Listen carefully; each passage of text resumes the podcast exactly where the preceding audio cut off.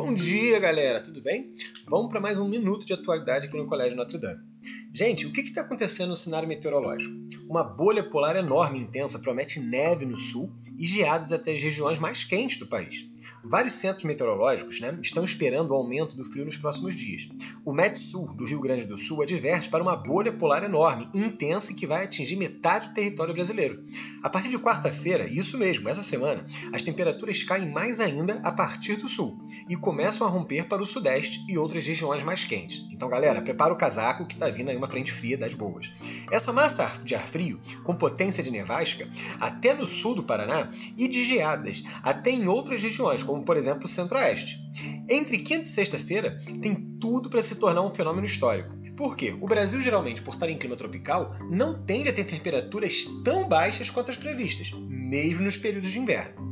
Entradas de massa de ar vinda da Argentina são comuns nessa época mas os mapas climatológicos apontam que a sua envergadura e concentração estão fora dos padrões para a segunda quinzena de agosto, ou seja, tem tudo para ser um momento bem diferenciado, com frios bem intensos. Junto com os ventos, a sensação térmica em muitas localidades ficará até abaixo de zero. Então, meu aluno, pega o casaco, tira, bate ele, tira aquela poeira bonita e se prepara porque parece que vem frio por aí.